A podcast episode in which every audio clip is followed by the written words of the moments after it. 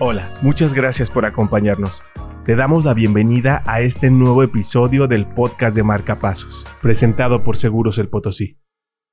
El día de hoy tenemos una excelente invitada. Ella es Libby Silva. Libby es originaria de Venezuela y actualmente radica en Colombia. Libby es coach financiera y acompaña a personas y a empresas a lograr sus metas financieras.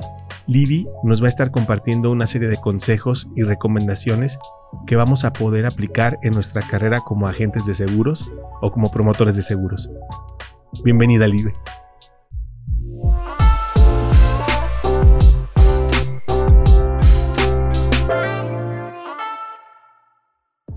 Hola, muchísimas gracias por la invitación. Bueno, estoy muy contenta de compartir con ustedes este espacio. Feliz de poder eh, serles útil, aportar y compartir eh, bueno, mi conocimiento, en lo que, mis experiencias, en lo que me he formado y lo que hoy representa, este, bueno, mi propósito de vida. Excelente, Libby. Me gusta mucho cómo lo mencionas, esta parte del propósito. Yo creo que ahorita nos vas a contar un poco más y precisamente lo que quisiéramos saber para las personas que no te conocen y para los agentes que te van a conocer a partir del día de hoy que nos pudieras contar un poco más de ti, dónde iniciaste, cómo has trabajado, qué es lo que has venido desarrollando, cómo has llegado hasta donde estás. Nos cuentas un poco más de ti para poderte conocer. Claro que sí. Eh, lo primero que me gusta eh, decir cuando, cuando me presento, cuando hablo de mí, es que eh, me apasiona la transformación personal a través del empoderamiento financiero. Yo soy economista, bueno, tengo una maestría en dirección y gestión de empresas, tengo más de 20 años de experiencia en banca, en consultoría y en coaching financiero. Soy coach ontológico empresarial, me formé en Behavioral Finance en la Universidad de Chicago. Actualmente acompaño a personas y empresas a alcanzar sus metas financieras a través de un aprendizaje distinto, un aprendizaje que integra autoconocimiento, y también integra eh, finanzas personales y empresariales. Eh, destaco mucho el lado humano del dinero. ¿Qué nos pasa? ¿Qué hay detrás de un estado financiero? ¿Qué hay detrás de una cuenta bancaria? ¿no? ¿Qué, ¿Cómo tomamos esas decisiones que, que muchas veces impactan nuestra vida eh, y, y, por supuesto nuestro futuro, el futuro de nuestra familia, el futuro personal? Eh, he trabajado en el Banco Santander, trabajé casi 10 años en el Banco Santander en diferentes áreas. Estuve también en, Scotia Bank en Venezuela. Trabajé también en un banco que se llamaba Caja Madrid, eh, pues en España, mientras este, hacía mi maestría. Eh, bueno, tengo experiencia en diferentes áreas, en planificación estratégica, en inteligencia comercial, en banca pyme y en tarjetas de crédito. En los últimos casi nueve años de mi vida eh, me he dedicado a ser coach financiera, como te contaba, em, pues y acompaño a, personas a alcanzar sus metas financieras, ¿no? Y, y, pues a crear un modelo único, un modelo que se parezca a ellos y que eh, les permita tomar decisiones asertivas. Me parece muy bien, la verdad es que tienes bastante expertise y me llama mucho la atención esta parte que hablas de la relación que tenemos como el con el dinero, la relación a través del comportamiento, eh, porque a través del tiempo a lo mejor hemos tenido ciertos sesgos respecto al dinero, nos han enseñado de cierta forma, nos han educado de cierta forma en cuanto a la relación con el dinero. Y es importante esto que mencionas, esta parte del comportamiento, pero también esto que dices de que las finanzas te pueden empoderar. Entiendo que así es como lo mencionas. No sé si me puedas contar un poquito más de eso, me llama mucho la atención. Sí, eh, yo, yo pues trabajé muchos años en la banca, como te cuento, pero siempre estaba muy orientada a la meta, al resultado.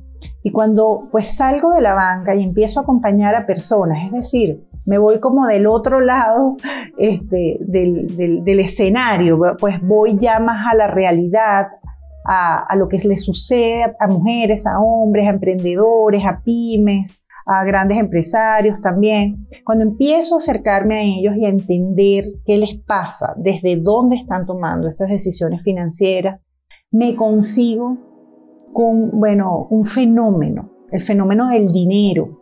Para, para unas personas es una bendición, pero para otras personas es un problema.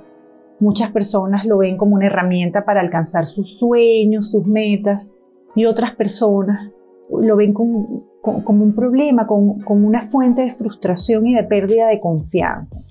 Y esto eh, tiene como, como origen muchas veces la historia, desde dónde venimos, qué escuchamos en nuestras casas, qué vimos que ocurría en nuestros hogares. Y eso empieza a crearnos creencias, eso empieza a pues también tener eh, una percepción muchas veces equivocada de lo que es el dinero.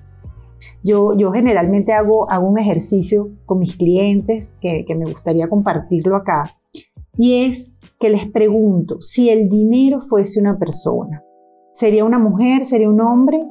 ¿Qué edad tendría? ¿Qué nombre le pones? ¿Qué tipo de relación tienes hoy con esa persona? Y les cuento, queridos agentes, que pues la mayoría de la gente no tiene una buena relación con esa persona. El 70% dice que es hombre. Generalmente lo asocia a un familiar o a alguien cercano. Generalmente el tío que le fue bien, que hizo dinero, o generalmente con el papá también. Eh, la relación muchas veces es de miedo, es una, una, relación ambivalente. Lo desean, lo quieren, pero, pero en el fondo le tienen miedo. Es como si le fuese a pasar algo malo. Es, es como una película de terror, muchas veces. Eh, cada país de Latinoamérica tiene como rasgos eh, muy particulares, pero en sí los latinos en Latinoamérica se respira cierto temor por tener dinero. Y lo peor del cuento es que trabajamos, nos esforzamos mucho, anhelamos tenerlo, pero en el fondo lo que hacemos y lo que sentimos es un rechazo hacia él. Lo entiendo, lo entiendo muy bien y lo hemos visto en diferentes eh, ocasiones, en diferentes casos. Aquí algo que me gusta y que quiero rescatar que me mencionas es cómo tú a través del tiempo en tu carrera profesional te diste cuenta que era importante ponerte del otro lado, ¿verdad? Conocer más a las personas, conocerlos a profundidad, entender, como tú decías, qué les pasa, entender en qué situación están, hacerte esta pregunta, desde dónde están tomando su decisión y por qué. Y justamente lo mencionabas ahorita con este ejemplo de la relación que tenemos con el dinero. Ahora quiero pasar a este tema para que nos vayas contando un poco acerca de lo que es eh, estos estudios en, la parte de behavioral finance. Yo he escuchado eh, digamos, esta filosofía desde el punto de vista de economía del comportamiento. No sé si tenga que ver con esto, Libby. Sí, te voy a poner en contexto para podértelo explicar. Es algo novedoso, es innovador, pero quisiera explicarte el origen, ¿no? Es decir, mira, los modelos económicos clásicos, que pues de ahí parten todas las teorías, los economistas estudiamos eso y todo se basa en, en estos modelos económicos clásicos, en esta teoría convencional está basada en tres supuestos. El primer supuesto es que los agentes, las personas, son seres 100% racionales, son egoístas, ¿sí? y solo piensan en, su beneficio. ¿no? Ese es como el primer, el primer gran supuesto. El segundo es que a mayor información, las personas actualizan sus creencias y toman mejores decisiones. Y el tercer supuesto es que tienen habilidades extraordinarias, que tienen una capacidad intelectual gigantesca y que siempre están maximizando su utilidad. Estas tres cosas que nos caracterizan o, que se usaron en los modelos clásicos para definir teorías, para definir fórmulas, de eso está basado las finanzas y la economía. Pero ¿qué sucede? que ni somos 100% racionales, ni actualizamos creencias cuando tenemos más información, ni estamos todo el tiempo maximizando nuestro beneficio. Behavioral Finance viene como a decir un momento, vamos a parar esto y vamos a entender que detrás de estas fórmulas hay un ser humano, que detrás de los estados financieros hay emociones y no siempre somos racionales, somos seres sociales, somos seres emocionales y cómo tomamos nuestras decisiones. Entonces, como protagonista, toma a la persona real, no a estos icons. En Behavioral Finance le dicen, los icons son estos agentes perfectos que, que son calculadores, que, pero pues la verdad es que no somos así. Tenemos otras características, ¿sí? Nos pasan otras cosas. eh, tenemos los famosos sesgos cognitivos, ¿sí? que para la teoría, para estos modelos clásicos, son errores. Imagínate, son como errores. Y al final no es que son errores, sino que bueno, son las características de, los seres humanos, realmente de lo que nos pasa, de que tenemos miedo, de que se nos olvidan los cumpleaños, de que sabemos que tenemos que ahorrar pero no ahorramos, que sabemos que tenemos que pagar la tarjeta de crédito pero a veces, ay no, lo dejo para última hora. Entonces, eh, Behavioral Finance viene a desarrollar un modelo descriptivo para la toma de decisiones asertivas para no sentirnos tan frustrados como nos sentimos con nuestras finanzas. Una de las preguntas que con frecuencia hago a mis clientes es, ¿cómo te sientes con tus resultados financieros? Y adivinen qué, la mayoría de las respuestas que yo escucho, muy mal. Me siento mal con mis finanzas. Siento que no avanzo, me siento estancado. Esas son las, las respuestas que a menudo estoy escuchando. Y la verdad es que hay una realidad. Y está esta nueva disciplina que se llama Behavioral Finance, que nos trae herramientas analíticas eh, que nos permiten primero entender cómo funciona nuestro cerebro al momento de tomar decisiones, qué sesgos nos caracterizan y cuáles son esas herramientas que nos pueden ayudar a tomar mejores decisiones sin tampoco tener tantos conocimientos, sin ser expertos financieros, sino tener una coherencia en nuestras acciones para poder tener mayor bienestar, que es el objetivo. Si quieres, te, voy explicando un poquito más.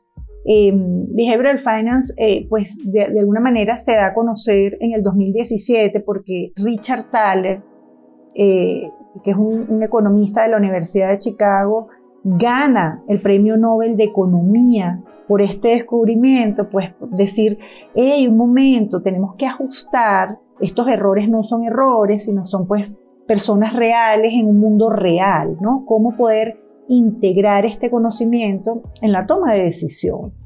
Y él, esto tiene dos objetivos. El primero es decir, bueno, cuáles son esas decisiones que son asertivas y cuáles no. Y el segundo objetivo es oye, empezar a analizar qué incentivos se les pueden dar a las personas reales como nosotros para que tomen mejores decisiones y él lo llama notch, que son pequeños empujoncitos. Eh, la traducción es como, como un codazo, como cuando a ti te dice alguien, ey, ey, ey, acuérdate de hacer algo, o los latinos nos pelamos, o cuando nuestra mamá nos pelaba los ojos, ¿sí? Que uno y que, ok, no puedo seguir comiendo o no puedo pedir tal cosa. Entonces es, como ese impulso, es esa llamadita de atención que tienen que ver con nosotros y que realmente tienen un gran impacto en nuestras decisiones financieras. Me gusta, de hecho, te quiero comentar justamente que hemos estado empezando a escuchar más últimamente este concepto de economía del comportamiento y el concepto del notch recientemente en otro episodio también otra persona, un podcaster también nos mencionó y es algo que como dices es algo nuevo pero que vale mucho la pena empezar a poner atención sobre todo porque tiene implicaciones directas en lo que nosotros como agentes hacemos en el día a día y porque también es como un paso natural, tú lo mencionabas, ¿no? Como tú misma tuviste que irte preocupando más por las personas, por cómo piensan y ahora cómo puedes generar una estrategia de comunicación, una estrategia correcta que se preocupe por ese sentimiento, como tú dices, que las personas tienen acerca del dinero, acerca de sus finanzas.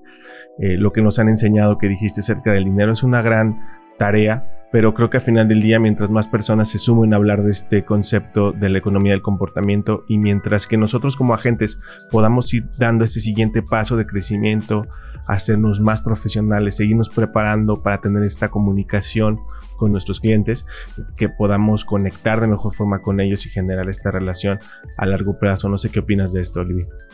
Totalmente de acuerdo eh, contigo. Eh, es importante, yo creo que uno de los aportes que hace el Behavioral Finance al mundo es entender cómo tomamos decisiones, ¿no? nosotros los seres humanos. Daniel Kahneman y Amos Tversky, que son como los, los precursores, son los líderes de este movimiento, son psicólogos y empezaron a estudiar, oye, cómo nuestro cerebro procesa la toma de decisión. y se dieron cuenta que hay un sistema dual de pensamiento. Imagínate, hay dos sistemas en nuestro cerebro, son los que se activan cuando tenemos que decidir, oye, tengo que pagar la tarjeta o qué tipo de ingresos voy a trabajar o voy a aceptar este salario en esta empresa, a qué me voy a dedicar, qué porcentaje de ahorro voy a guardar para mi futuro, si lo voy a hacer o no. Entonces, ¿qué es importante entender? Que nuestro cerebro funciona en estos dos sistemas. El sistema 1 es un sistema rápido, emocional, intuitivo, no necesita mucho esfuerzo, es veloz, ¿sí? Ese es el, sistema 1. Y el sistema 2 es un sistema más lento, reflexivo, pues si me tengo que esforzar para activarlo, ¿sí? Es lógico, necesita tiempo. ¿Qué sucede? ¿Qué es lo más interesante? Pues de este sistema de pensamiento dual que todos tenemos. Y es que el 95% de las decisiones se toman desde el sistema 1. ¿Y cómo es esto?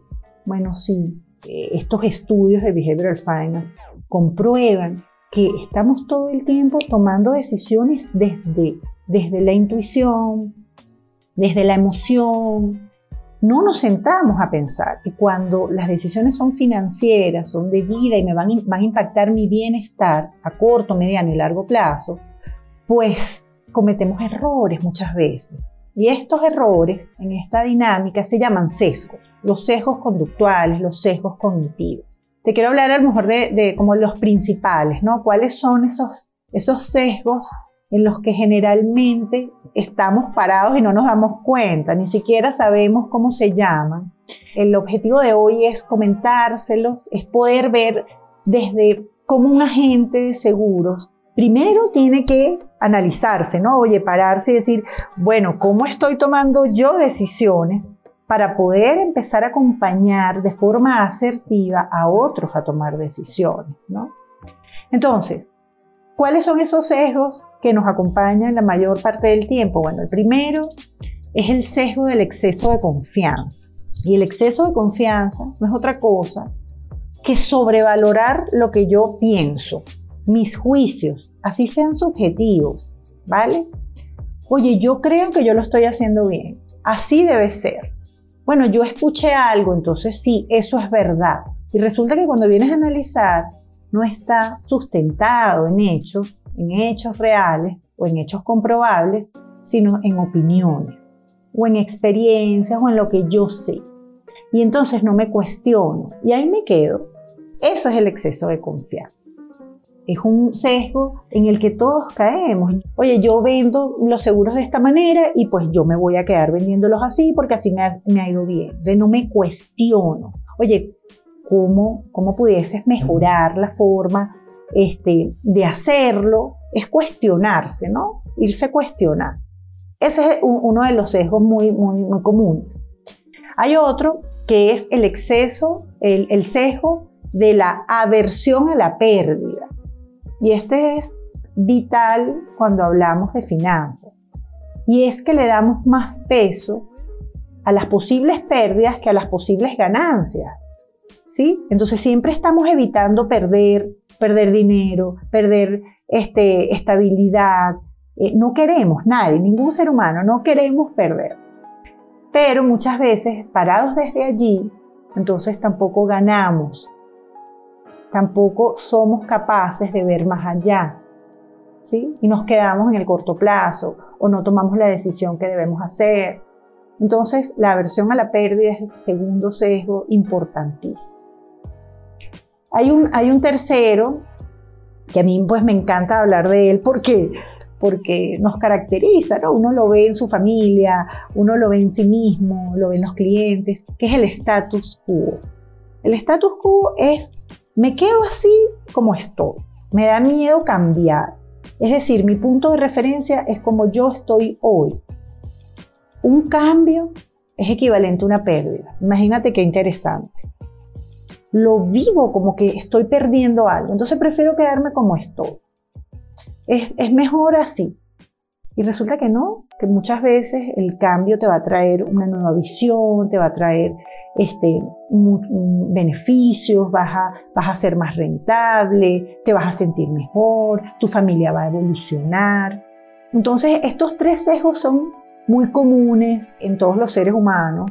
Y pues aquí la pregunta es, ¿desde dónde nos estamos parando? Eh, primero como personas y segundo como agentes de seguros porque estamos acompañando a otros a tomar decisiones importantes en su vida. Oye, decisiones de salud, ¿sí? De tus bienes, son decisiones importantes, ¿no? Me gusta. Estos tres elementos que mencionas son clave y creo que algo que rescato es que nosotros como agentes de seguros tenemos que tener esta capacidad de autoanálisis, esta capacidad de cuestionarnos primero nosotros mismos. Si queremos ayudar a las personas a tomar mejores decisiones, nosotros tenemos que empezar a practicar esa mejor toma de decisiones y darnos cuenta que quizá estamos teniendo estos sesgos que nos pueden estar limitando precisamente nuestra comunicación. Eh, creo que es importante para los agentes antes de decir, bueno, voy a empezar a aplicar esto con todas las personas que conozco, con mi cartera de clientes, etcétera. Es primero lo voy a tomar, lo recibo, pero lo voy a empezar a aplicar en mí mismo o en mí misma y luego ya lo empiezo a aplicar con todos los demás. No sé qué opinas de esto. Súper, sí, totalmente de acuerdo. Yo creo que lo primero que hay que hacer es entender, ¿no? Primero entender, bueno, cómo tomamos las decisiones, bueno, hay un sistema dual, generalmente la decisión viene desde la emoción, em, cómo me paro yo frente a eso, si me siento identificado, realmente sí, mira, yo también este, me he gastado todo mi ingreso este, porque me lo merezco, pues, sabes, esas, esos, esas expresiones que pues reflejan lo que sentimos, pero que a veces no lo decimos y que nos quedamos, tenemos que pagar la tarjeta de crédito y no lo hacemos, em, tenemos tantas responsabilidades y a veces delegamos cosas y, no queremos verlo y no tampoco nos sentimos responsables. Entonces, yo diría que lo primero eh, es eso. Hay muchísimos sesgos. Te puedo contar eh, algunos adicionales. Hay un sesgo que se llama el sesgo del anclaje y es que me quedo con la primera información que me dan. Entonces le doy más importancia a esa y si me dan una información adicional que no o, que va en contra de esa primera impresión, la desecho. ¿Sí? O sea, los seres humanos nos encanta. Si algo nos gustó, nos quedamos con lo que nos gustó. Pero si después nos dicen que hay algún riesgo asociado, no, no, no, yo prefiero no escuchar eso y nada más me quedo con esa información. Ese es un sesgo que se llama el sesgo del anclaje. Hay otro muy interesante que se llama el sesgo de la autoridad. Y es que, por ejemplo, y en, finanzas pasa eh, mucho, que las personas que tienen lujos o las personas que tienen un carro último modelo o la persona que vive en una casa espectacular o en una zona costosa, wow, esta persona tiene libertad financiera, esta persona me va a comprar, esta persona le va a vender y resulta que no necesariamente son personas con libertad financiera. La libertad financiera y la seguridad financiera es un concepto muy importante de entender.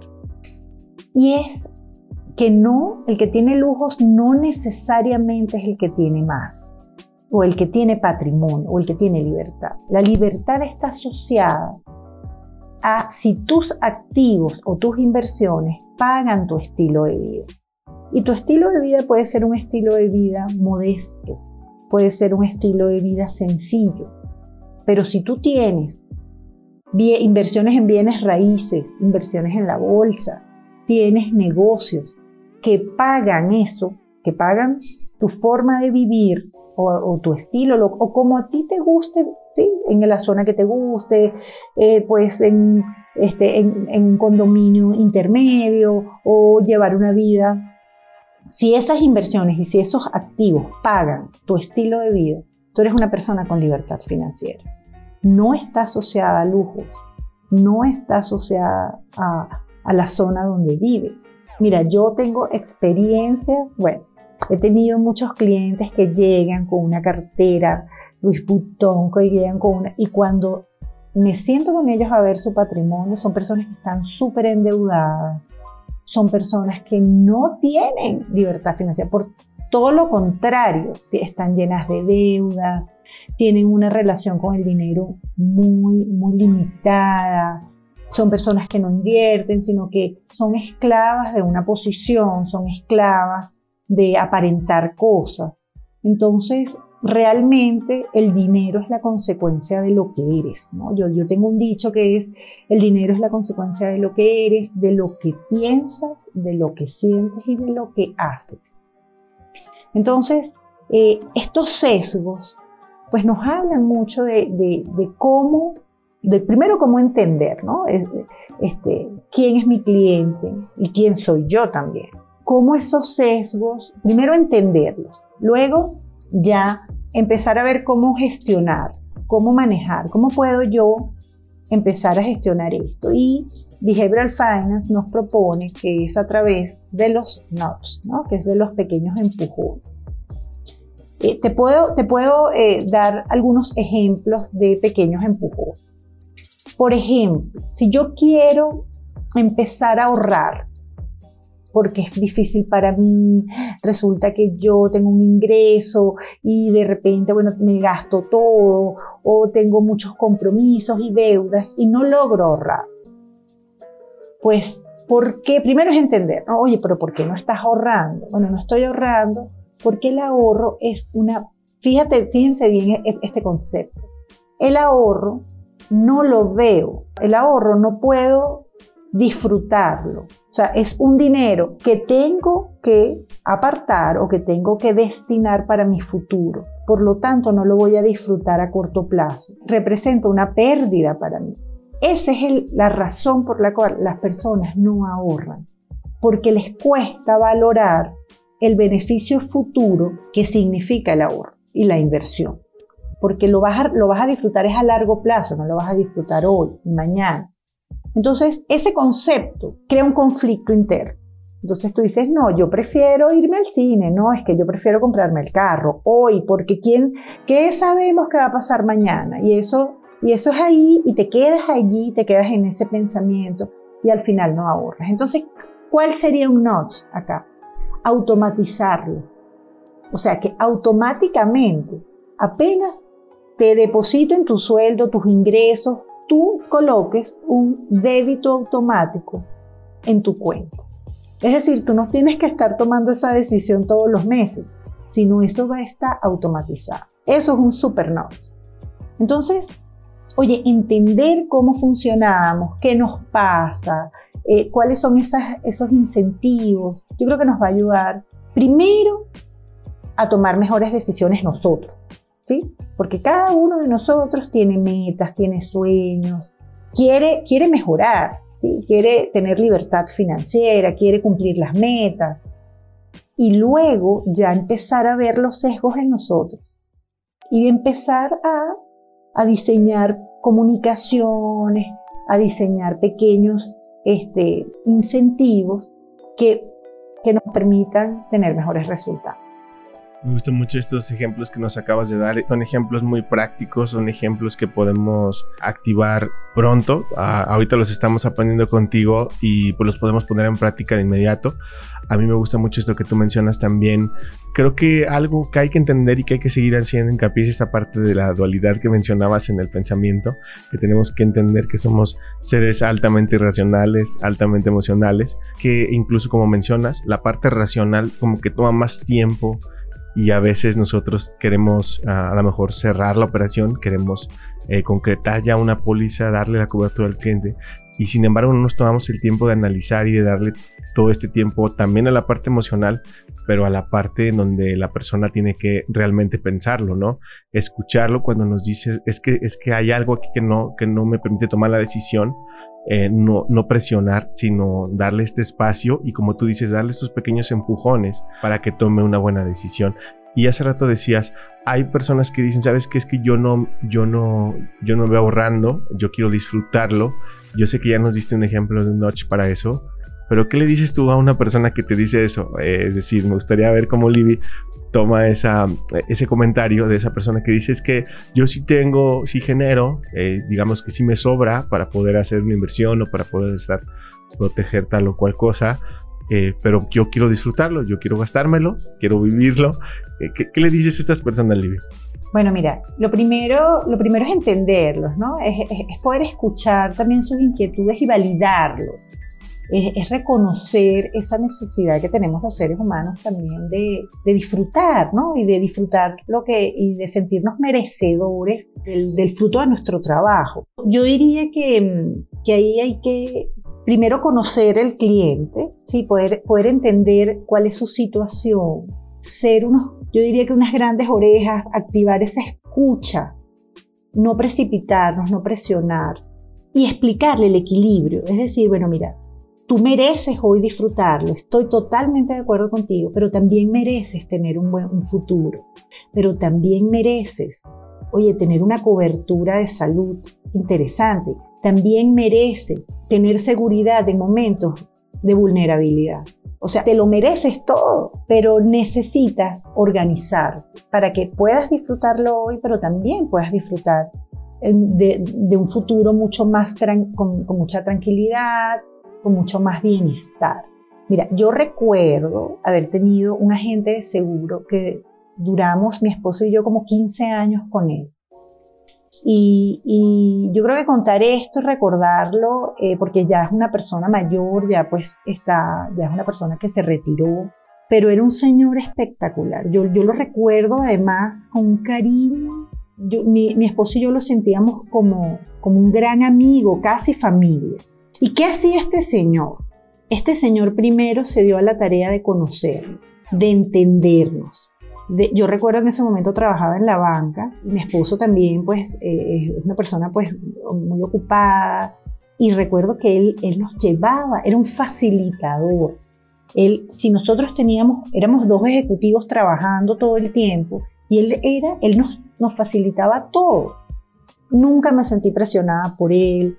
Era una persona amena, a mí me gustaba llamarlo, imagínate, o sea, imagínate qué interesante, ¿no? Eh, esto que yo viví y que, y que, yo pues cuando me dicen agente de seguro digo, wow, y todavía lo recuerdo, se llama el señor News, era un señor em, de Curazao que vivía en Venezuela en ese momento y tenía una cartera impresionante. Pero él no nos vendía, él nos acompañaba, él no nos presionaba, él nos buscaba soluciones, nos facilitaba la vida. Entonces fíjate qué interesante, ¿no? Eh, él, construyó una conexión con nosotros, una cosa espectacular. Eh, teníamos una relación eh, no solo comercial, vamos a llamarla así, no solo por, los, por el seguro, teníamos una relación familiar. Entonces, darnos, darnos el tiempo para poder construir esa relación, no una, no, una relación ya, que vendo, págame, vamos, vamos a, yo voy a cumplir mi meta sino una relación a largo plazo que seguramente a él le trajo muchos beneficios porque al final nosotros se lo recomendábamos a todo el mundo. O sea, ese señor al final era el agente de seguro de todo mi entorno. Pero ¿cuál es la diferencia? No? ¿Cuál es aquí la, cuál es la clave? La clave es escuchar, la clave es conectar, la clave es entender la realidad del otro de detenerme a conocer sus puntos de referencia, que en Behavioral Finance son importantísimos porque es, es como el mapa mental de cada persona. Cuando yo me acostumbro a entender el mapa mental del otro, la comunicación es más asertiva, los, cada acercamiento estoy segura que va a traer algo, puedo esperar al tiempo correcto para yo poder ofrecer un producto. Entonces garantizo no solamente el bienestar del otro, sino garantizo mi cumplimiento de meta y por lo tanto eh, el dinero es la consecuencia, no es la causa. Cuando yo me enfoco en generar bienestar, el dinero va a venir porque va a ser la consecuencia. Entonces es muy importante ese concepto, ¿no? Ese concepto de, oye, ¿cómo me paro yo frente a esto? Pero el primero que tengo que conocer es a mí mismo, o sea, el autoconocimiento es la clave. Cómo estoy yo tomando mis decisiones, qué sesgos tengo, oye, qué notch puedo empezar a aplicar desde hoy que estoy escuchando este podcast, qué más necesito yo para poder mejorar mi vida y como al mejorar la mía, seguramente vas a impactar la de, la de, tus clientes. Y eso va a ser una bola de nieve. Al final la bola de nieve es que, como te decía, que lo recuerdo con tanto cariño, duró con nosotros 15 años. A, a nosotros nos ha costado volver a tener otro agente como él. Y, a veces el ser humano no, no, no, comprendemos porque nosotros estamos cumpliendo las metas y corra y venda y haga. Y entonces resulta que el dinero es la consecuencia de lo que haces, ¿no? Y va a llegar en el momento de que, en el que el bienestar está en el otro, no directamente en ti. Excelente, Libby. Creo que estas cosas que mencionas están haciendo que cada uno de nosotros como agente podamos valorar esa relación con las personas que tenemos como clientes, que los veamos como una relación a largo plazo. Algunos agentes quizás se sintieron identificados con lo que tú mencionas, han, han generado esta relación tan cercana con las personas como si fueras un miembro más de la familia como una persona que siempre va a estar ahí para ayudarte, que te puede ayudar de alguna forma a poder ver el futuro, que te puede decir, mira, esto ha estado pasando, esto está funcionando, esto no, eh, mira, ahorita que estás en esta situación, yo pienso que, como decías hace rato, hay personas que llegan con ciertas necesidades y ayudarles primero a descubrir que quizá están teniendo esta mala relación o esta relación incorrecta con, con el dinero o con sus finanzas, pero que todos tienen esta oportunidad de poderlas restaurar, de poderlo mejorar, de poder, eh, obviamente con, tu ayuda, con tu consultoría, con tu consejo, que puedan eh, salir de, alguna forma de esa, de esa situación y que puedan tener esta mejor relación con sus finanzas, esta mejor relación con el dinero, que a su vez esto les genere el bienestar que mencionas. Entonces me gusta mucho lo que nos has estado compartiendo, Olivia. La verdad, muchas gracias por lo que nos has dado el día de hoy. Eh, yo creo que es, eh, ojalá y nos permitas eh, volverte a invitar para poderle dar más continuidad a este tema y que se pueda seguir hablando de esto. Ahorita lo que quisiera preguntarte, si tuvieras algún otro ejemplo puntual que nos pudieras dar para, para, los agentes de seguros, alguna otra forma en la que pudieran ellos ya aplicar esta parte del noche, esta parte de la economía del comportamiento, poder aplicar en su, en su día a día. ¿Cómo haces ese approach para decirle que probablemente ha estado tomando malas decisiones o que eso que está haciendo hoy está mal? Entiendo que el noche de que pueda tener un débito ya, un cargo automático recurrente le va a ayudar, pero siento que ese es el segundo paso ¿Cuál sería este primer paso para poder hacer el approach y decirle, hacerle ver que tú le vas a ayudar a tomar mejores decisiones? Sí, súper importante. Em, no, no, podemos llegar a, a, una persona y decir, usted tiene un sesgo, que usted está tomando malas decisiones. Uy, no. O sea, eh, ahí yo, yo creo que lo primero es no hacer eso, ¿no? no no llegar a, invalidar o, llegar con, el no, no lo está haciendo bien.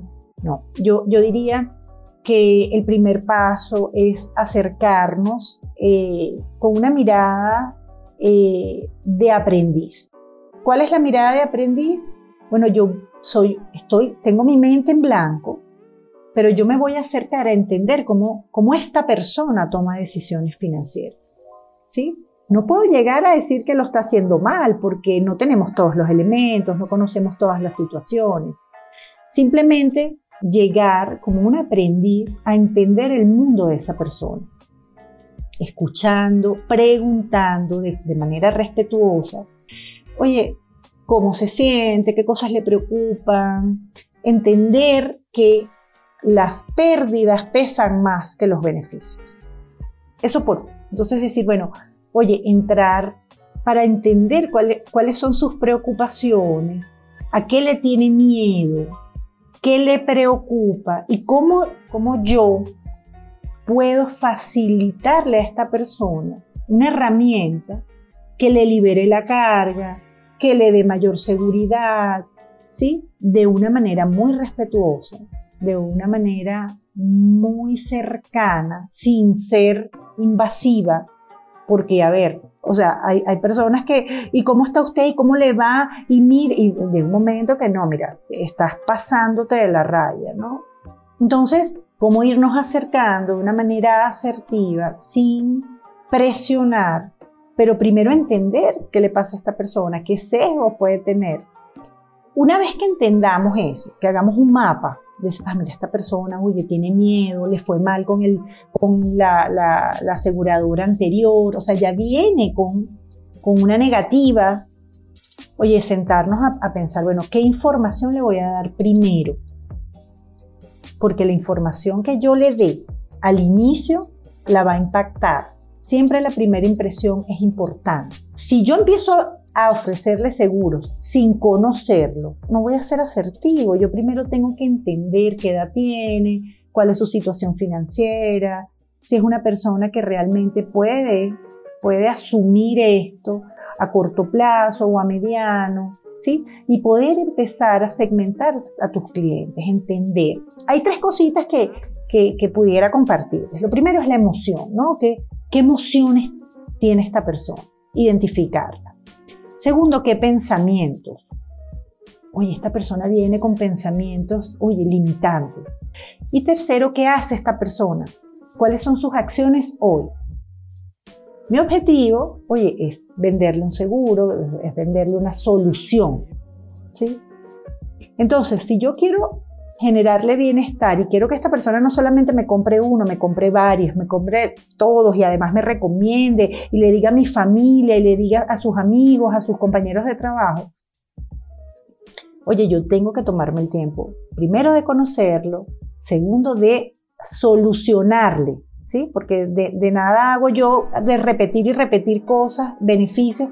Y fíjense el ejemplo que les puse. Dar los beneficios muchas veces no impacta. Decirle, es que usted le va a ir bueno y mire, es que esto le va a cubrir todo. No, generalmente no. Con algunas personas sí funciona, pero con las que no funciona hay que empezar a entender a esa persona, oye, el tema de la prueba social, esto, darle estadísticas, darle información acerca de los beneficios, pero, pero no, no repitiendo como el, el guion, sino, sino acercándose más, mire, a esta persona le fue bien, a esta persona no le fue tan bien, cuando, cuando somos objetivos, cuando podemos eh, acercarnos a, un cliente y decirle, bueno, mira, este, este producto tiene esto bueno, pero también tiene esto que a lo mejor no te va a ir tan bien. ¿sí? La persona dice, ah, mira, este agente es objetivo, me está dando mucha información entonces, realmente tú eres un aliado de tu cliente, más tú no le estás vendiendo todo es perfecto, todo es maravilloso, no, sino realmente tú le estás dando los pros y los contras de cada uno de los productos y servicios que tú vendes. Eso es muy importante.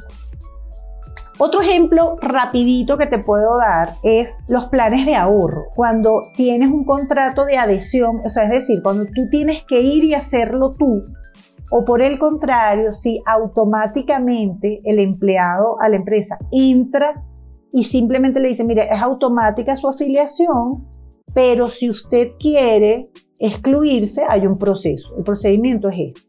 Te digo que el resultado es impactante. Se hizo un estudio con una empresa y el 49% se afilió al plan de ahorro, siendo, siendo el plan de ahorro de adhesión, ¿no? Y 89% fue el resultado del el, porcentaje de las personas que, que, que, tomó el plan de ahorro estando con, con automáticamente, ¿sí? cuando la inscripción es automática. Entonces, ¿qué son estos notch? Estos notch son qué comunicación le digo, qué es lo primero que le voy a decir. Segundo, qué argumentos voy a utilizar para cada tipo de cliente. Tercero, escuchar qué le preocupa más que qué le beneficia. Es decir, oye, ¿qué es lo que más peso le da a esta persona? ¿Y cómo yo puedo aliviar ese peso para él? Me gusta mucho. Como mencionas, podemos llegar con la persona y hacernos esta pregunta, ¿no? Primero, bueno, ¿cómo se siente? qué piensa, qué pensamientos tiene, ese sería el segundo. Y el tercero es qué acciones está tomando hoy. Y con esa base, con esos tres elementos que yo tengo como agente, de saber cómo se siente, de saber qué pensamientos tiene, si ya tuvo una relación buena o mala con alguna otra compañía. Y finalmente saber qué acciones está tomando. Creo que esto nos ayuda muchísimo a poder tener un mejor acercamiento, una mejor comunicación, una buena conexión con las personas que estamos, ah, con las que estamos acercándonos. Y me encanta esto que nos has platicado hasta aquí, Libby. Ahora quisiéramos saber cómo podemos seguir en contacto contigo en dado caso que tengamos alguna pregunta, que necesitemos más información acerca de lo que hoy nos has platicado. ¿Cómo podemos mantenernos en contacto contigo? Cuéntanos, por favor. Bueno, me pueden seguir en mis redes sociales. En Instagram estoy como libisilva.finanzas. En LinkedIn también estoy como libisilva. Y pues estoy trabajando en mi página web, que va a ser libisilva.com, para que puedan tener toda la información. Actualmente tengo varios productos y servicios. Tengo un programa que se llama Despega tus finanzas, en el que pues desarrollamos toda una nueva visión, hacemos un plan financiero personal, también es una comunidad que se acompaña para crecer financieramente, ahí también pueden contar lo que hacen, pueden también conseguir clientes en ese programa, es, es muy chévere cuando varias personas se ayudan, hay un evento de networking, hay ideas de negocio, entonces, eh, eh, Despega tus finanzas, la verdad, es un producto maravilloso y aproximadamente cada tres meses sale un nuevo, una nueva temporada con personas de diferentes sectores, diferentes eh, este, países. Está muy chévere. Hago sesiones grupales, hago talleres, toda la información está en mi Instagram, ahí la pueden eh, mirar y pueden pues participar en la que más les, les guste. Actualmente estoy en el desarrollo de, de, un producto que recién salió este año, que es Mujeres que Invierten. Es una comunidad de mujeres en, la que pues el objetivo principal es desarrollar una e, educación y aprender a tomar decisiones financieras, ¿no? Y por supuesto invertir, ¿no? Invertir en diferentes activos productivos eh, pues ahí enseño a, que, a, las mujeres a que inviertan en bolsa, en la bolsa americana, a, que inviertan en bienes raíces, en negocios, en criptomonedas. Entonces, es un acompañamiento bien integral, eh, por un lado, eh, trabajando la relación emocional con el dinero y por el otro, creando diferentes fuentes de ingresos, ¿sí? no quedándonos con una sola, sino diferentes fuentes de ingresos que pues al, al final nos generen bienestar, bienestar este, para cada una y, obviamente para la familia. Entonces, eh, pues lo que necesiten, eh, estoy a la orden. Eh, también hago conferencias, entrenamientos para fuerzas de venta, así que bueno, encantada de haber compartido con ustedes este podcast y, y bueno, a seguir trabajando lo más importante, como siempre les digo, es que el dinero es la consecuencia, ¿sí? La consecuencia de lo que eres, de lo que sientes, de lo que piensas y de lo que haces. Excelente, Libby. Pues muchas gracias por todo lo que nos compartiste el día de hoy. Ya lo saben, cómo estar en contacto con Libby y poderse acercar a ella si tienen alguna pregunta, si necesitan ayuda. Ahí está para ustedes. Y nuevamente, muchas gracias, Libby. Un abrazo. Muchas gracias a ustedes también.